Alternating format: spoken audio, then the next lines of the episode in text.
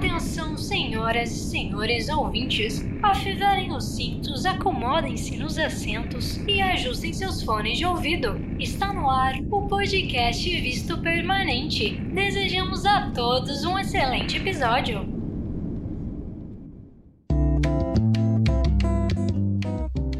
Oi, gente! Essa é a segunda parte do nosso especial de fim do ano aqui do Visto Permanente.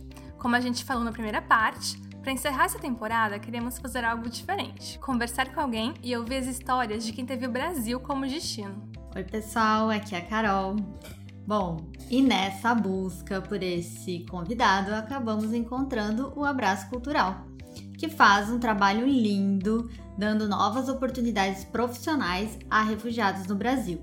Então, se você não ouviu a primeira parte do episódio, a hora é essa. A gente conversou com a Tati, uma das cofundadoras do Abraço no Rio de Janeiro. E hoje estamos aqui para continuar esse papo maravilhoso com o Mohamed. Ou seria Mohamed? Ou Bahamas, quem sabe? Brincadeiras à parte. Mohamed, seja muito bem-vindo. Conta para os nossos ouvintes quem é você, da onde que você vem e quão difícil é das pessoas acertarem a pronúncia do seu nome. Bom dia a todo mundo, sou Mohamed, eu sou do Marrocos, é, eu vim da Casablanca, Casablanca ou Casablabla, porque o pessoal do Casablanca fala muito, então a gente chama eles Blabla. Mas brincadeira. Ótimo. Casablabla. Então. Muito bom. É, é isso, eu sou professor de francês no projeto Abraço Cultural. Uhum. É, o projeto Abraço Cultural é um projeto que forma as pessoas na situação de migração e refúgio para ser professores da língua, da língua nativa deles. Por exemplo, eu sou do Marrocos, eu falo árabe, amazigh, língua indígena do Marrocos, e francês. E aí eu posso ensinar francês através da cultura francesa ou a cultura, cultura marroquina também. A gente, professores, podem ensinar línguas através culturas do país e culturas através línguas, o que faz diferença dos, das outras escolas e da, da abordagens que são é, com pouco clássica e se concentra sobre só ensinar a língua, só ensinar a língua assim. Vocês compartilham também esses aspectos culturais, né? Isso. E, gente, se dependesse do nosso convidado hoje, essa, essa entrevista podia ser em árabe, podia ser em francês, podia ser em inglês, não é? Podia ser vários idiomas, mas não trabalhamos mas... com todos eles, né? Exato, não. Vai ter que ser em português mesmo pra gente. Mas, ó, é, eu, curiosidade, você falou de francês e árabe, né? Qual a região do Marrocos? Eu nem sabia que, assim, o francês era tão forte lá. É, tem alguma região específica que fala mais o francês? Então, por exemplo, se você como estrangeira vai para Marrocos, quase todo mundo fala francês, menos as pessoas que não tiveram um acesso na educação, tipo, mais da escola primeira, nunca foram no ensino fundamental ou ensino médio. Mas ainda essas pessoas com o setor turismo, que é um setor uh, da renda para o Estado e um setor muito ativo no Marrocos. Ainda muita pessoa que, que, que trabalha com turista, eles falam francês muito bem e falam outras línguas que são espanhol, porque o no, a norte do Marrocos foi colonizado para a Espanha. Então, o norte do Marrocos fala espanhol. E a região da Casablanca, Rabat, regi região do nordeste do Marrocos, que podemos falar uh, tem concentração da renda e concentração da riqueza. Tem porto, tem indústria, tem economia forte. Então, essa região automaticamente tem acesso à educação e tem uma vida melhor que outras regiões. Então, automaticamente essa região, se você vai lá, eh, língua francesa é muito falada, muito usada, mais do que língua árabe amazigh. Nossa, não sabia. Curiosidade. Por exemplo, eu vou dar um exemplo para mim. Quando eu fiz concurso para entrar no banco, a entrevista foi em francês.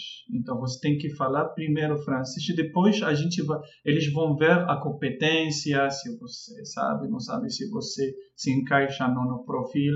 Uhum. E quando eu fiz também a entrevista para trabalhar com Samsung Electronics, mesmo que a empresa assim coreana e multinacional e tudo, mas eu fiz também em francês, porque a protetora francesa então durou, podemos falar, durou eh, mais de eh, 50 anos.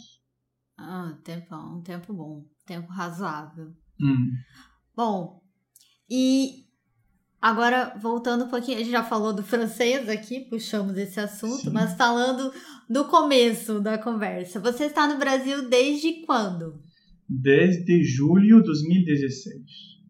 Ah, então pô, eu sou. Libra, eu lembro de tudo. 16 de julho. 16 de julho, olha, bem específico ele, hein? Porque dia 15 faltou, um, o avião foi embora, eu... Então, foi assim uma coisa... Como se fala em português, eu faltei avião. O avião me faltou ou faltamos Per- todos? perdeu o Perdeu, voo. perdeu o voo. Eu perdi o voo, sim. Isso. E aí você chegou no Brasil. E como que foi essa esse primeiro Impacto. essa primeira impressão? é, justamente. Você não tinha vindo pra cá ainda, né? Não, nunca. Então como que foi? Conta um pouquinho pra gente como foi esse impacto. Esse choque cultural que você teve. O único choque, Fernanda sabe, do funeraria, a gente vai...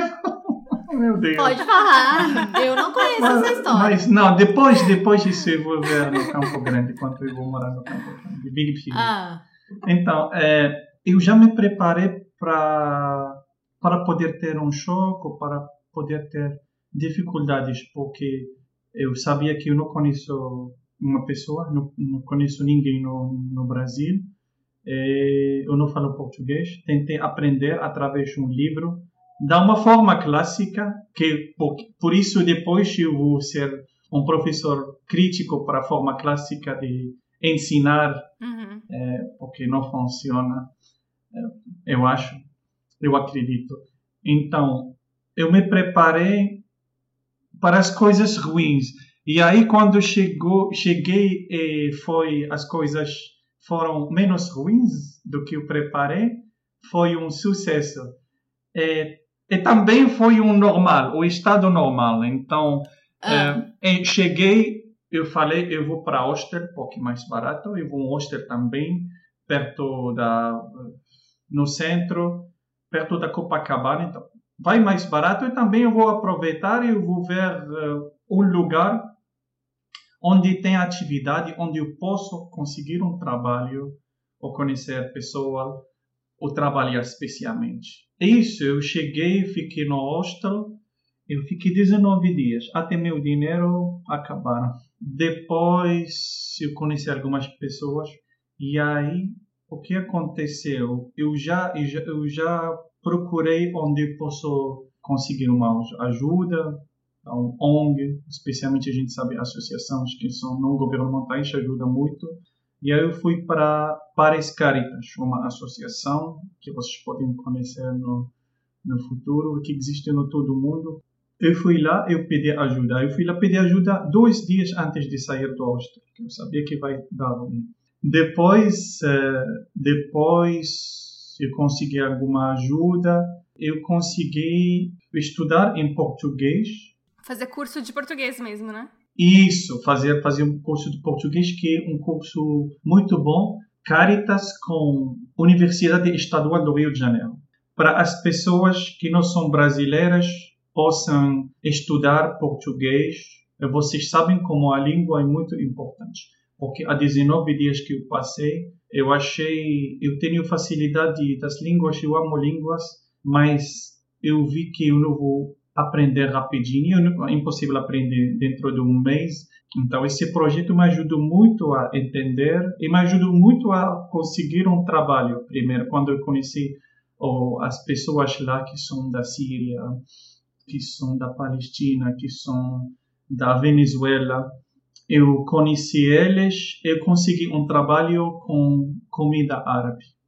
Um trabalho para sobreviver para falar com os clientes brasileiros na rua, porque quando você vende, eu não estava falando nada, eu aprendi a falar, porque você é obrigado a falar, você é obrigado a responder, e você fica com contato e fica sem plano B, falar um inglês com alguém, um francês ou árabe. Isso que aconteceu depois três meses. Podemos falar em total quatro meses. Comecei a falar um português com os verbos no presente. Todos. Se alguém pergunta como foi seu dia no Marrocos, como foi sua vida, eu não, eu não consigo responder. Eu falo, só com presente.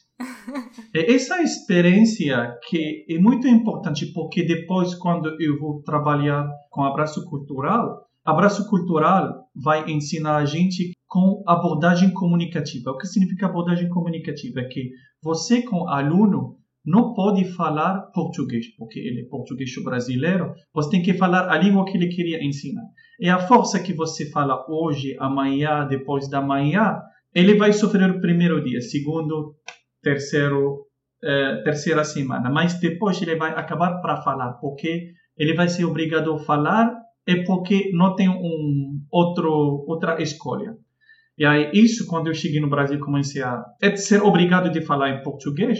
Eu achei no, no, no, no primeiro lugar eu achei que nunca vou aprender, eu achei que vai ser ruim e eu fiquei muito triste. Mas depois quatro meses comecei a falar e as pessoas aqui me falam, mas quanto tempo você está aqui? Eu falo, quatro ou três meses. Fala, não, é impossível.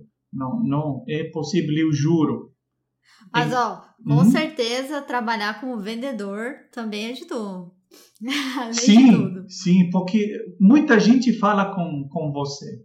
É, conheci muitas, muitas pessoas que são agora são amigos. É, eu lembrei, é, quando eu conheci eles, naqueles três meses, que eu não estava falando português, falando assim com libras, com inglês assim. Mas quando eu encontro alguém agora eu falo, você lembra quando a gente não estava falando nada? Agora estamos falando pra caramba, aproveitando. Olha só, tá até, tá até falando em podcast. Sim, é né? é verdade. Tá? Eu tô falando tá... bem mesmo, nossa. Super. Oh, gratidão. Mas, ó, uma curiosidade. Você estava vendendo comida árabe. O que, que você estava vendendo? Eu estava vendendo... Você falou de comida, eu já fiquei interessado. Sim, estava é, dentro comida brasileira também. Coxinha, ah. hambúrguer, queijo, assim, norte-americano, não era brasileiro, só universal. comida. Mas, não, a, podemos falar 90% foi comida árabe.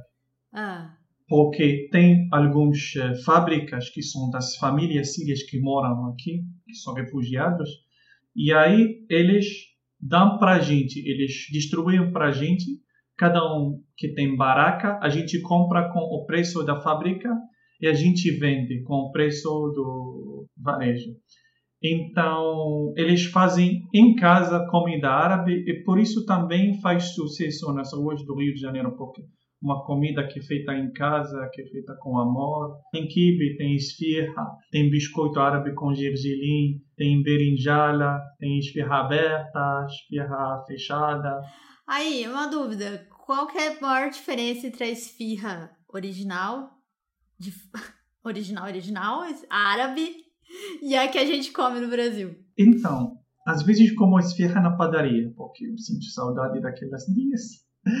Então, eu como. O que eu acho, se fosse na padaria, é a massa muito grande. Você você come para caramba para chegar no carnê para chegar no objetivo no frango. Se o objetivo foi com sucesso, assim. É que o objetivo é o mais caro. É, você come até que você fica cheio. Fala obrigado, estou cheio, não vou almoçar. Mas se você come a, a esfirra da, da fábrica, da, da família síria, eles fazem como eles fazem na Síria, então eles fazem muitos temperos. Uhum. Às vezes coentro, pimenta ou pimenta não forte. E a, e a massa é mais fina? É, eles fazem... A massa é... Quando você veja ela, é pequena. Você fala, não, eu não vou comprar porque é mais pequena. É, eu não vou ficar cheio. Mas ela tem, ela toda tá, tá com carne, ou tá com, se fosse esfirrado carne, ele é carne, se fosse frango, ele é carne. oh, Mohamed, e qual é a sua opinião sobre coxinha? Fiquei curiosa agora. Ah, também tem coxinha que você come para caramba para chegar no objetivo e tem coxinha boa. e depende do preço. Mas eu achei boa. Eu acho, eu gosto. e das comidas que eu gosto muito. Eu quero, eu tenho uma opinião. Eu quero, às, às vezes, eu penso, eu quero me tornar um dia vegetariano, mas é difícil. Então, a preocupação principal nisso é coxinha, porque eu gosto Eu achei dele. que ele ia dizer que ele ia sentir falta da esfirra. Não, ele vai sentir falta da coxinha. Olha só. É, sabe por quê? Porque esfirra tem espinafre, berinjela aberta, tem hum, tomate, tem azeitona. Foi inventadas outras também, pelos sírios. Mas esfirra também é uma, é uma comida é, é muito comum no Marrocos ou não? Não, não muito comum. A cozinha marroquina é diferente. É, Uhum. é uma cozinha norte-africana que tem influências árabes também. Uhum. o país faz parte do mundo árabe.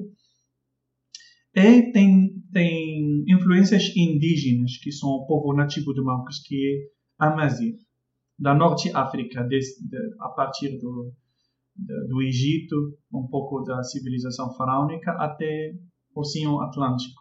Então, cozinha é, é uma mistura de tudo isso. Mistura como, como foi o país uma anexa do Império Romano, e como depois eh, a cultura indígena, depois eh, a cultura árabe, depois eh, expansão francesa e também patrimônio judeu marroquino. Então, tudo isso deu muitos pratos que são muito bons, como tagine, como cuscuz, cuscuz marroquino, eu já comi cuscuz nordestino, como tagine, como pastila, que é uma influência também espanhola do norte do Marrocos, como mechoui e como muita coisa. Bacalhau também. Ah, é, também? Sim, bacalhau. A gente fala bacalhau. Baca-. Ah, Uma letra que não existe, existe em árabe. Ka. Mas bacalhau. eu não vou nem arriscar. Deixa Não, nem quieto. não tem problema. Mas eh, esfirra, eu já vi ela como interessante, interessante e triste também. O, a primeira onda, quando foi a guerra na Síria, tive refugiados sírios que chegaram no Marrocos. E aí, ele tive muitos restaurantes que abriam, muitas pessoas que fizeram, como aqui no Brasil, comidas árabes e tudo. E aí, eu vi um dia muito doce, bom, sírio, libanês. Eu vi esfirra, mas eu não comi. Eu não sabia que eu vou comer aqui no Brasil. Mas eh, eu acho a comida é isso, com a comida com a migração pode ser um dia também vai ser marroquina, como pizza, é universal. Sem migração a gente não poderia ter pizza. Uhum. Sim. Eu não poderia também comer coxinha. Verdade. Sem migração a gente não teria a maior parte, eu acho. Das Se a comidas, gente né? considerar, né? Os primeiros movimentos. Sim, é verdade. Voltando agora. Volta, volta, volta, volta. Quanto tempo você ficou com a, o projeto com a Caritas? Assim, como que foi essa sua passagem por lá? com Caritas, com o projeto do, de ensinar português, eu fiquei com eles um mês e depois, três outros meses, ou quatro outros meses, que são em geral sete meses, eu conheci Abraço Cultural.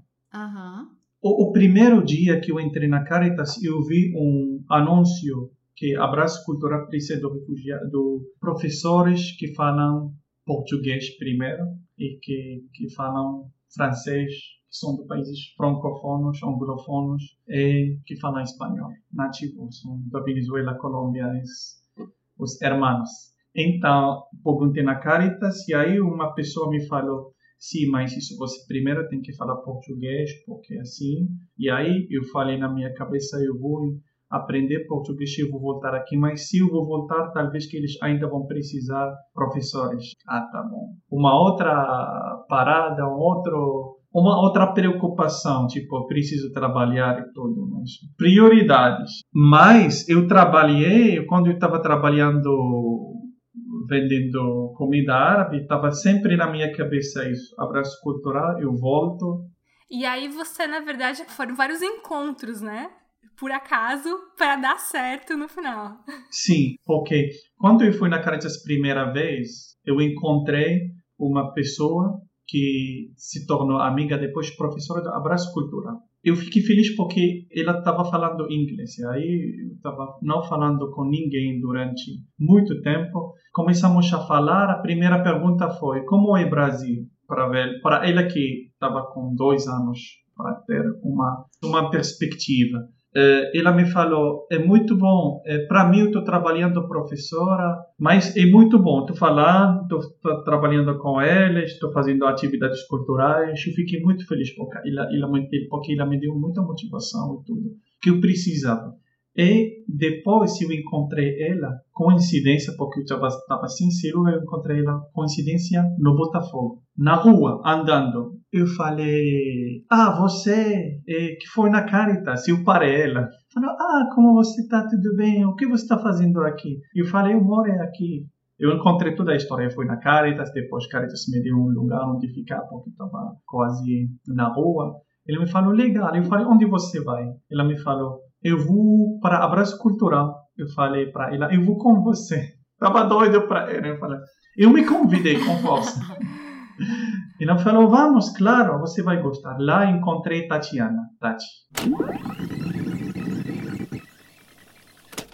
Então, o Mohamed, a gente se conheceu super por um acaso. Eu acho que o acaso, o destino, o universo, a força, o que quer que seja, é muito importante nessas conexões da gente com, com o abraço, né? Várias, vários acasos, assim, que levaram pessoas a cruzarem o nosso caminho e, e seguirem nele. É, então, a gente, como falei para vocês, a gente organizava, né, no, no presencial, vários eventos culturais abertos para os alunos e às vezes para a comunidade. E aí, em um desses eventos culturais, chegou uma, uma professora do abraço com um com uma pessoa que ela falou: Ah, eu encontrei, eu tava passando, encontrei ele na rua e trouxe. Esse aqui é o Mohamed. Aí eu, oi Mohamed, onde você é? Mohamed não falava nada de português. Eu não estava falando português, falando nada.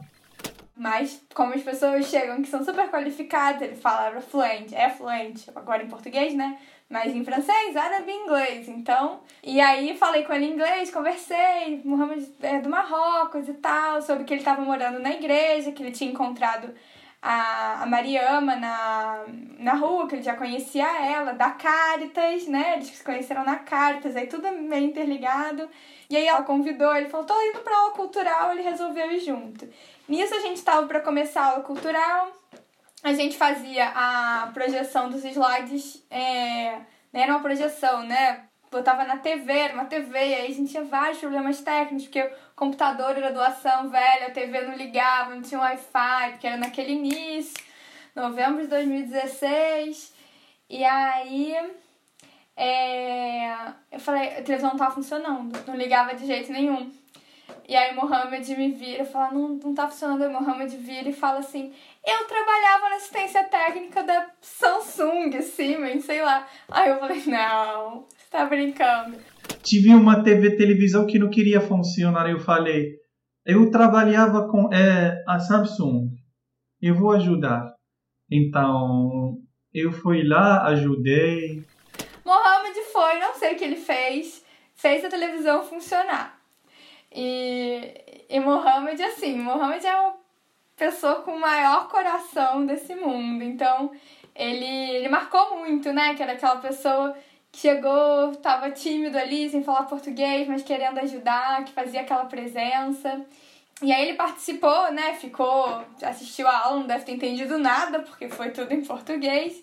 E aí depois disso, a, o Mohamed estava é, morando numa, com um projeto numa igreja em Botafogo, que era bem pertinho da onde a gente tinha aula, e que era, era um padre que na parte de trás da igreja ele fez, recebia, tinha quartos para famílias, pessoas e famílias em situação de refúgio, tinha uma cozinha, eles davam café, é, almoço. Era um projeto muito bacana, que infelizmente, por algum motivo, parou já há um tempo, mas era muito importante o que esse padre fazia, é porque as pessoas chegam aqui no Brasil sem, é isso, igual Mohamed, sem saber falar a língua, sem saber onde ir, como começar, como é que você consegue emprego, que documento você precisa, onde você procura, como faz um currículo. E todas essas questões que, para nós brasileiros, a gente já sabe que a burocracia é difícil. Imagina para um estrangeiro que chega aqui como refugiado, então que teve que sair do, do país, muitas vezes às pressas, sem trazer muita coisa. Quando dá para trazer um documento, assim, já é difícil para todo mundo, mesmo que planeje e tal, mudar, gente, mudar de cidade é difícil. Imagina mudar de país sem planejamento, sem falar língua. Enfim, e, e aí eu fazia, eu ia na igreja porque a gente tinha uma parceria com, com um curso de inglês, é, o Brasas, que oferecia aula de português para estrangeiros, e eles queriam fazer uma turma para pessoas em situação de refúgio de graça.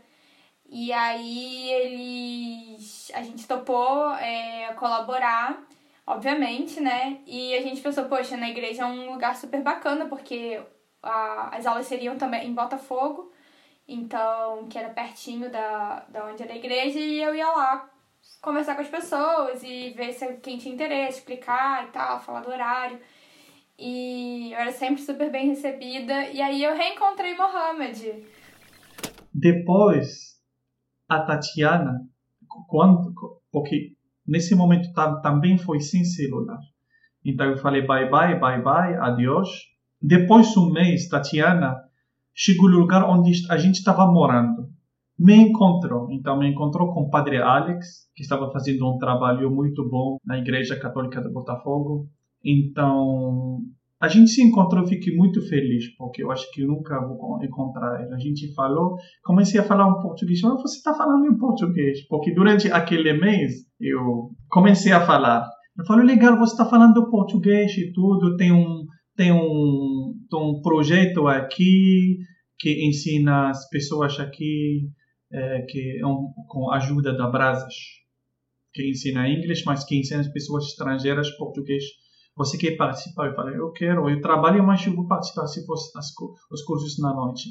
Depois, então, é, eu falei para ela, eu estou fazendo comida árabe, você pode passar, assim. Ela passou no Shopping Tijuca, na frente do Shopping Tijuca, e eu dei para ela X viagem, gostou, a gente falou.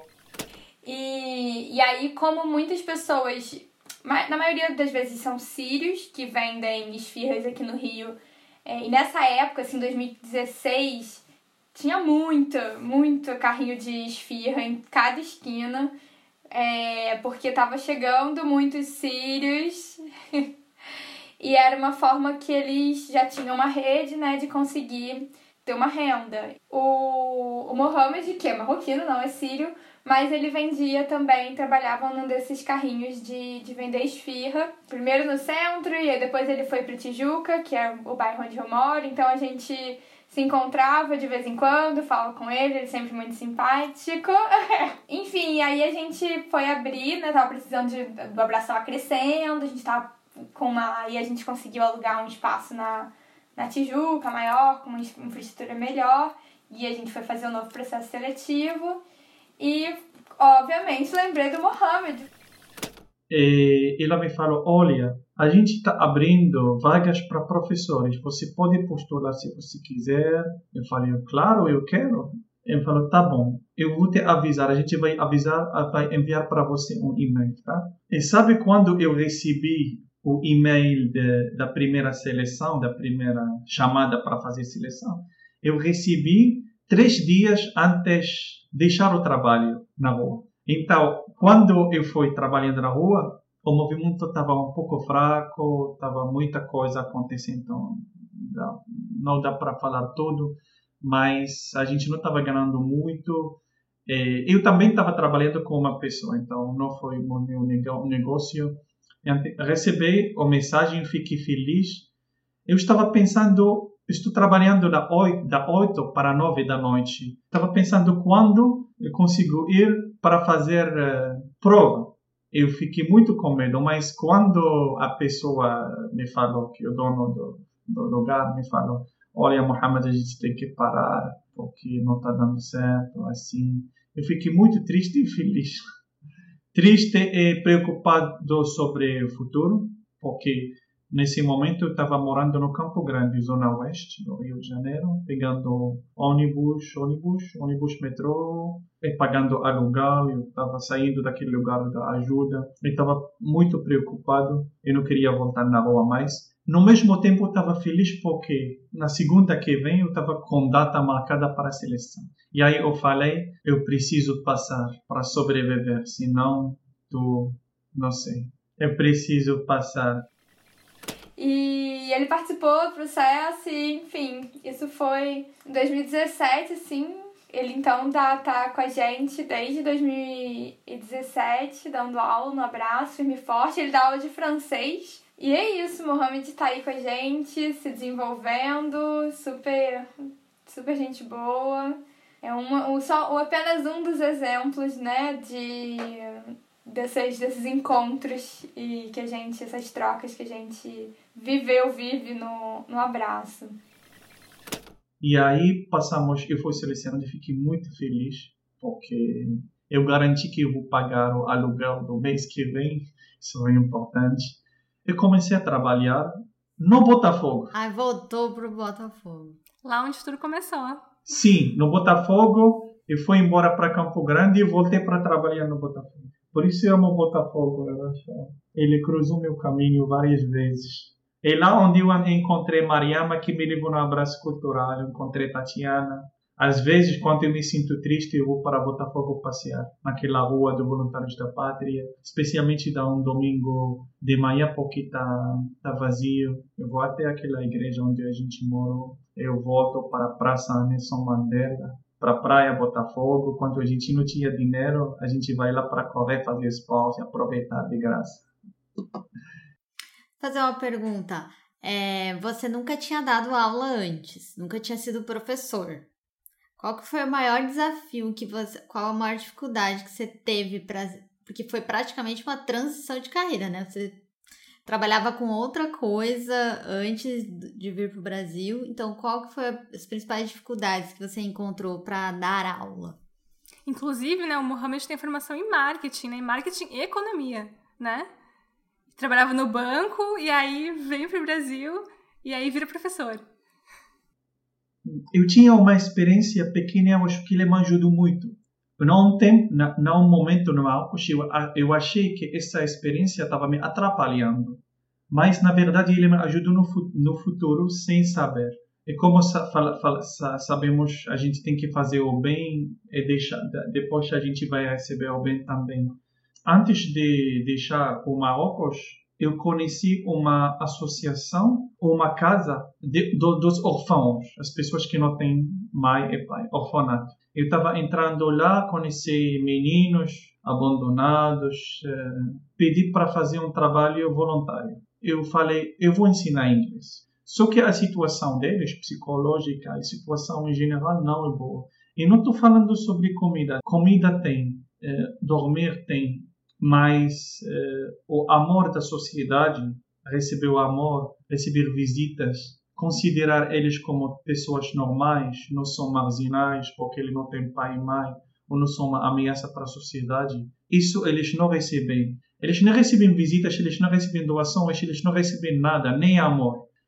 Então, esse orfanato, quando eu falo com as pessoas que eu vou lá, eles me falam assim: você é maluco, você não tem nada para fazer, você o fatal do que fazer, eles são assim, são assim marginais. Eu pergunto se a pessoa foi lá, não, eu não.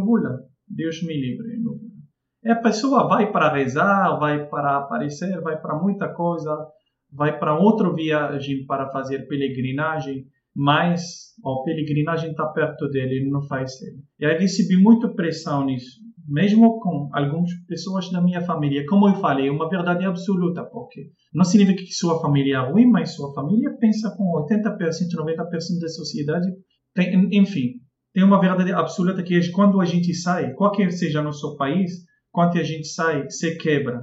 E a gente tem escolha de continuar com ela ou achar que não tem uma verdade absoluta. Aquela verdade só porque as pessoas acham e se confirma entre eles.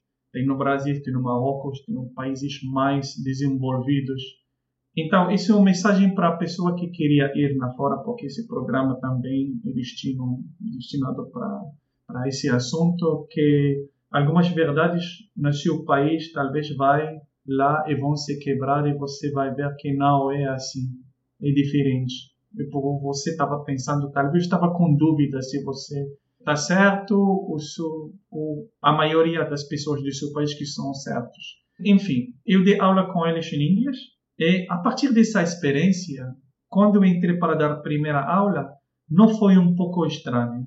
Então, eu me senti que mesmo nunca fui professor público, profissional na escola, no projeto eu, eu senti aquela sensação que estou dando aula e que estou no meio ambiente. Uh, Mohamed, quanto tempo você já está dando aula na, no Abraço? Eu acho. Hum, quatro anos. Tempão! Quatro anos. Muito. Muito. Nossa, quantas turmas já passaram? Você, você tem essa, essa conta de quantas turmas já passaram por você? Turmas. Hum, então, quatro anos, cada ano tem duas turmas e uma do intensivo. São três. então, ano. Vai ser. Doze, doze turmas. 12 turmas. Uau! Cada turma diferente da outra. Quantos alunos tem por turma em média? Tem. Agora está tendo 10, 8, 6. A gente não está tentando colocar, especialmente com online, não tentando colocar muitos alunos na sala. O professor acaba de não fazer atenção a todo mundo, é ruim. Ah, sim, porque fica difícil, né? É.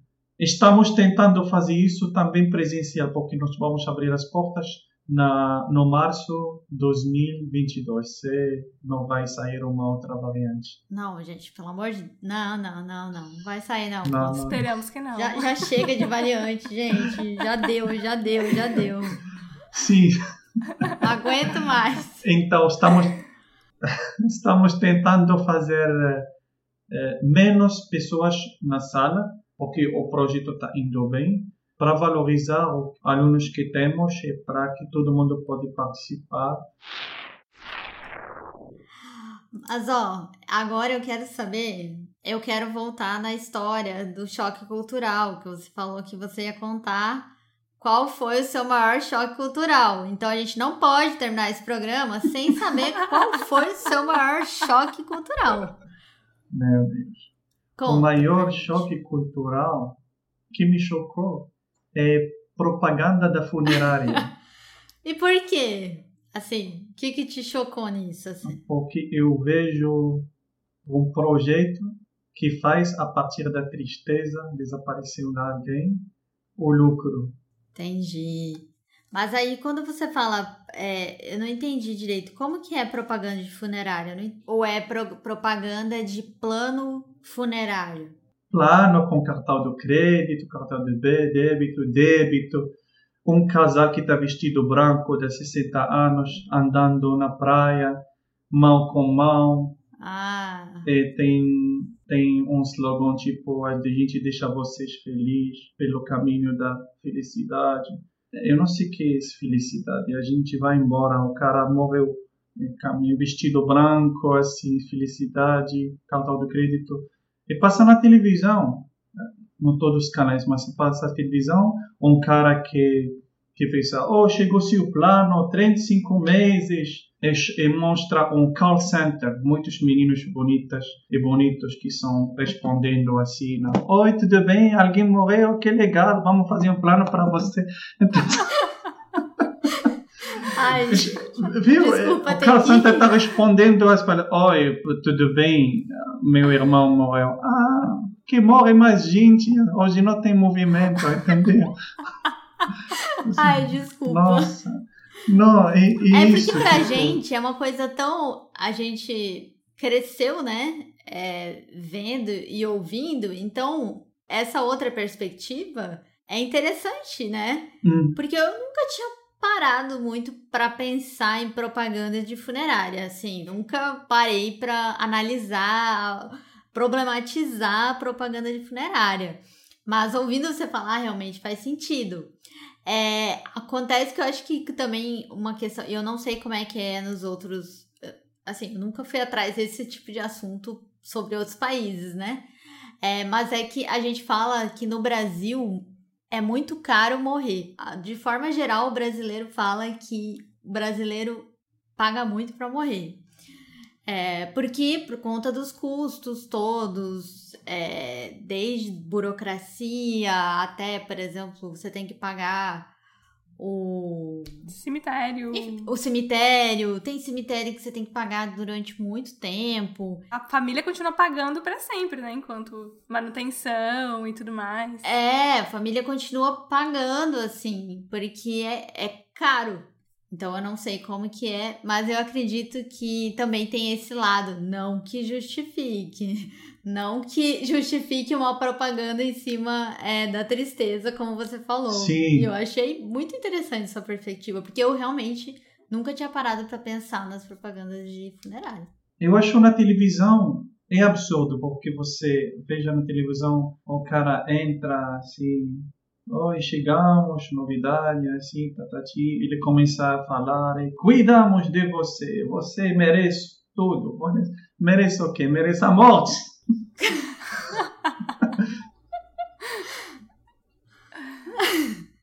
Ah, gente.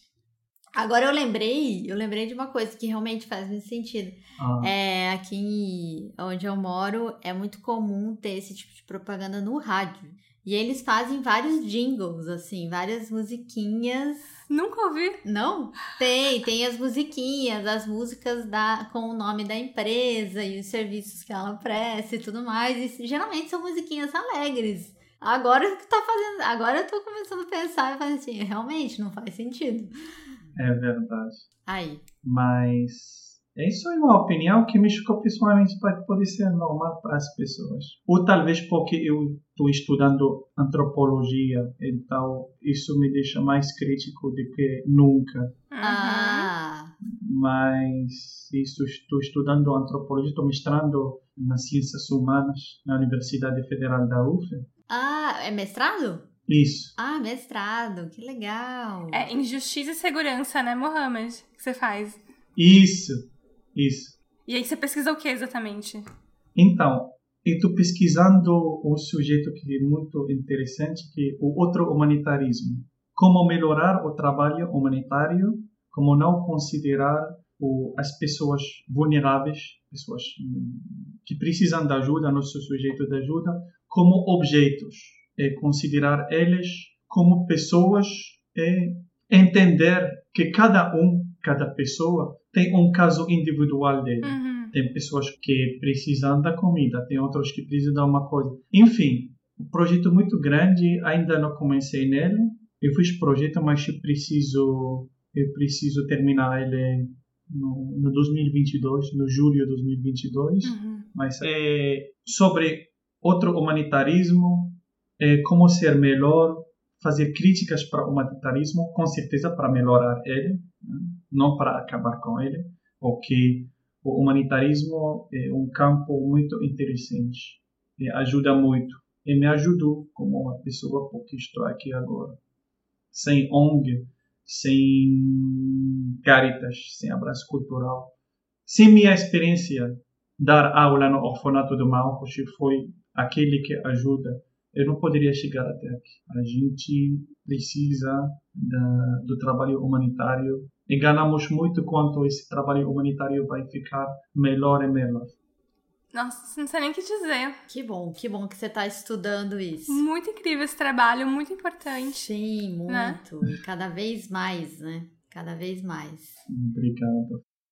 Bom, então agora acho que a gente vai para nossa Fraternização. lembrancinha. Bolo com cenoura. Uma bolo com cenoura. pudim. Eu gosto do pudim. Nossa, melhor doce, melhor doce. Pudim. Não é? Problema. Gente. Eu não como ele Deus. porque eu comi um. Se alguém prepara, eu falo, separa um para mim, eu como. E na noite eu dormo assim. Como estava rezando para Deus, faz uma solução. Porque- Não consigo comer uma parte. Eu não como na rua pudim porque eles vendem aquela parte. Porque eu como quando eu preparo, alguém Ah. prepara. Prepara muito. Porque uma parte não faz nada. Não faz nem costa. Tem que comer até Ou como diria aqui no Brasil, não enche nem o buraco do dente. isso.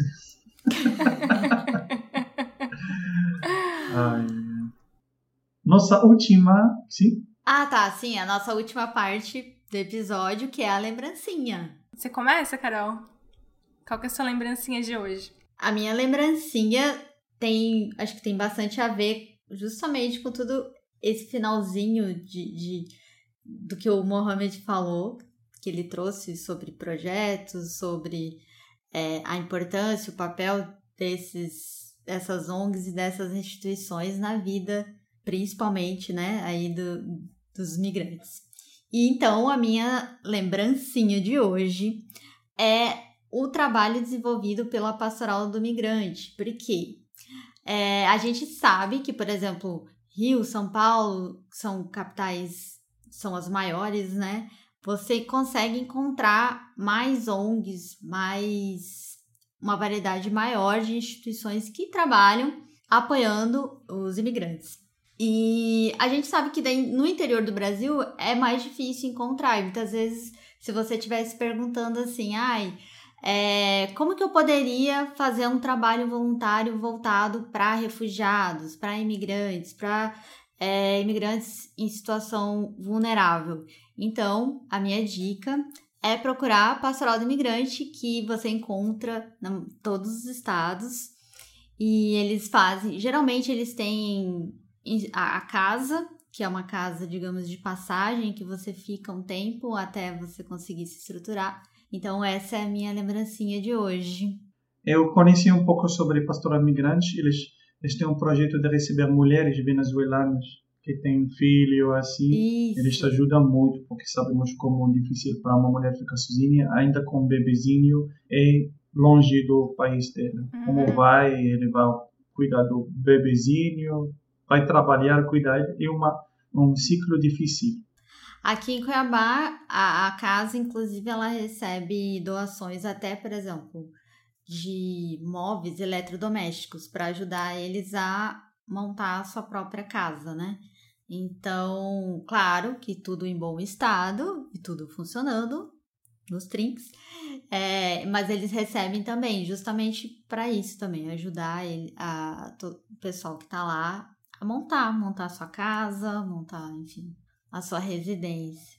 Isso faz muita diferença, Carolina e Fernanda. Talvez quando vivemos com nossos pais na casa, a gente não faz, ou não é uma zona de conforto geral com a família, a gente não vai. A gente pode passar naquela geladeira que está na, na casa como transparente, como uma coisa que já feito, feito dada, que já existe.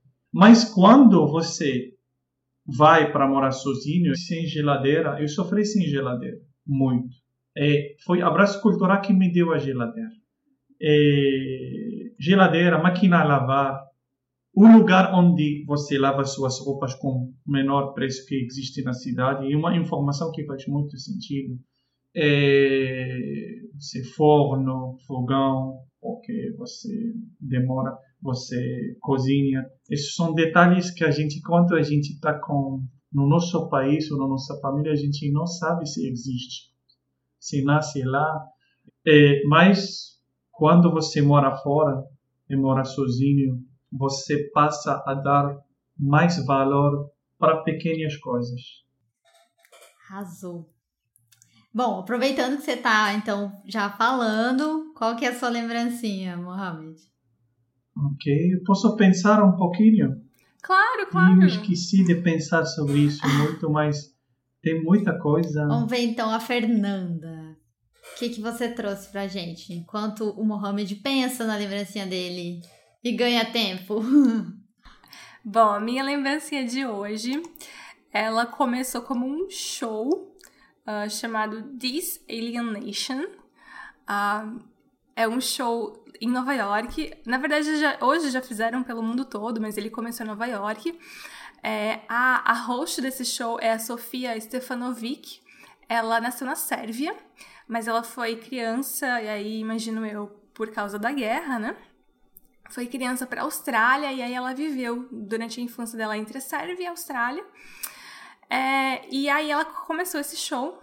É, quatro vezes por ano eles fazem esse show, onde ela, ela convida pessoas, imigrantes do mundo inteiro, para falar sobre suas experiências como imigrantes. E aí, assim, uh, de língua tem, tem bastante, tem uh, questões culturais, entendimentos, tem de tudo. Tem, tem histórias para rir, histórias para chorar, tem de tudo.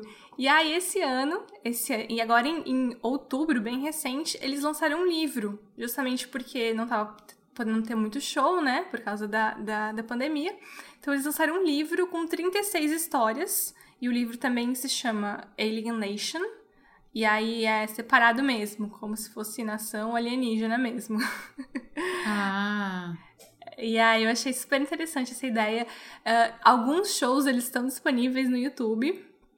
E assim, é, é, é, incrível de ver as pessoas comentando sobre, sobre né, todas essas questões que percorrem quando você é imigrante, né? Desde problemas de, de, de ninguém saber falar seu nome, né, Mohamed? Inclusive. Fernandes. Você virou uma deusa grega. Inclusive, eu ouvi outro episódio com uma pessoa também chamada Mohamed, e aí ele falou sobre isso também, que ninguém conseguia falar o nome dele. Ele, é do, ele era do Sudão, nasceu no Sudão. E ele Sim. se mudou para Nova Zelândia quando criança ainda, com a família. E aí ninguém conseguia falar o nome dele e ele virou Mo. Mo. Simplesmente Mo. É, você sabe que o brasileiro ele teve uma, uma ajudinha, né, na, na pronúncia, graças às, às novelas, né? Ah, com Sim. certeza. Esse é o papel fundamental das novelas no Brasil, ensinar você a falar nomes de pessoas que vêm de outros países, né? Aqui no Brasil ele vai se tornar amor. Tipo, a gente fala amor. Amor. É. Né? Amor rapidinho. Eu também, às vezes as pessoas, Muhammad, é, Mahatma. Mahatma. Mas virou um erro nacional. Eu preciso dar uma estátua. Agora é estátua mil. Bahamas. Agora, Bahamas é a coisa mais Bahamas. absurda. Tive um nome que muda, um amigo muito querido que trabalhava na frente de shopping que jogou comigo comigo. Ele me dá sempre cafezinho, sabe que eu gosto do café com leite. Café quebrado, mais café do que leite. Então, comecei para Mahatma, Mahatma, depois Mahatma, Mahatma. Eu falei Muhammad, mas o, a segunda vez eu não eu parei de falar, porque que é importante para mim que ele me ama, ele tá é, um cara legal. isso que vale. Isso então, que Bahamas, então virou Bahamas. Quando pegou meu Facebook, procurou Bahamas, não existe, falei Mohammed, então sempre Bahamas, saudade de você. Vem para Shopping Tijuca. Isso aí, Bahamas. Eu gosto dele muito. Ele marcou minha vida. Então, a lembrança tem um filme. Eu não sei se o filme é acessível aqui no Brasil mas sim um filme que participa no Festival do Cannes e foi e ganhou primeiro prêmio de primeiro lugar. Produção marroquina francesa que fala sobre a relação entre pai e filho e como essa relação muda dentro de uma viagem, uma viagem do pai para fazer uma peregrinagem o pai é marroquino, migrante marroquino. O filho dele filia-se família dele franceses. É, o filho dele nunca tinha contato com ele, um contato perto. Eles não sentam na mesma tábua. Filho é francês. Le Grand Voyage. Ele foi traduzido para várias línguas, especialmente língua alemã. Esse, esse, esse filme tinha um impacto muito grande na minha vida. É, e durante a viagem vai acontecer muita coisa. Eu não vou falar, vão passar para Balcão, para Eslovênia, Croácia, Sérvia, Bulgária. E depois vai acontecer muita coisa que me tocou muito, porque também tinha uma relação muito assim com meu pai. É, quando eu queria ir embora do país, ele começou a chorar. E aí eu fiquei com dúvida se eu fico ou não. Fiquei pensando muito. E no finalzinho eu, falo, eu falei, finalzinho eu falei, desculpa, mas preciso. Eu não tenho mais uma escolha. É, esse filme é muito bom. É, ele fala também sobre a gap das gerações, mas também ele não critica a gap das gerações. Ele vai mostrar que o filho e o pai se amam. Isso não tinha possibilidade antes de se conhecer é, eles são dois, também mostra que são dois são bons. o pai que reza em cada esquina da viagem, que muçulmano que vai fazer peregrinagem, e o filho também, ele não é aquele filho uh, bad immigrant, né? mesmo que francês, mas tem nome árabe, ele não é ruim, só ele é diferente, ele não tinha muito tempo, muita oportunidade para conhecer a riqueza do pai dele. E no finalzinho, eu não vou falar o que vai, que vai acontecer no finalzinho. Ah, é, sem spoiler, né, gente? vai aparecer uma coisa que vai significar que, vai significar que o filho voltou a se comportar com, com a pai. É, o trabalho cinematográfico ficou muito bom. Bom, e a gente também tem a lembrancinha da Tati, que ficou para este episódio, né, Fer? Sim. Então vamos colocar aqui o que a Tati deixou pra gente. Ah, eu não poderia deixar uma lembrancinha diferente. A minha lembrancinha é venham fazer um curso de árabe, espanhol, francês ou inglês no Abraço Cultural com professores refugiados e uma pegada super sul global e decolonial. Estamos com inscrições abertas e aulas online, então não tem desculpa, qualquer pessoa pode vir aprender e fazer trocar e quebrar estereótipos, barreiras culturais e aprender sobre outras culturas e idiomas no Abraço Cultural. Estamos com inscrições abertas é, pelo site do Abraço, é www.abracocultural.com.br. Se a pessoa não é do nível, não vai entrar no nível iniciante, tem uma prova de nivelamento online, que ela sempre está disponível quando abrem as inscrições. E aí a gente nivela para o módulo mais adequado para aquela pessoa. Então, já estudou, pode vir, nunca estudou também, estamos aí. Então vem pro abraço! Então é isso, gente. A gente tá muito feliz de ter uh, feito esse especial de fim de ano, né, Carol? Queria agradecer a Mohamed e a Tati também por terem participado com a gente. Eu acho que uh, foram dois episódios muito, muito, muito interessantes, muito legais e muito enriquecedores pra gente. De muito aprendizado. E reflexão também, que era a nossa proposta. Com certeza. Acho que é bom começar um ano novo assim, refletindo sobre as coisas. Exato, com certeza. e é assim que a gente finaliza essa temporada, né, Carol? É isso. Então esse é o nosso último episódio da segunda temporada. Mas a gente volta. Mas no ano que vem a gente tá de volta, depois de pequenas e merecidas férias, né, Carol? Sim merecidas. Mas a gente vai avisando todo mundo pela nossa conta do Instagram, arroba Permanente Podcast. E segue a gente também lá nos agregadores de música e de podcast. Não deixe de seguir. Com certeza. Mohamed, muito obrigada pela sua participação, por ter compartilhado sua história com a gente. Foi ótimo te conhecer. Muito obrigada por reservar um tempinho pra gente. Um tempão, né? Nada, obrigado a vocês é um prazer compartilhar. Então tá bom, é isso. Beijo grande. Bom começo de 2022 para todo mundo e é isso. Tchau, tchau. Feliz ano novo, gente. Tchau, tchau. tchau. Feliz ano novo. Feliz ano novo. Feliz Natal. E tudo de bom para você. Tchau, tchau.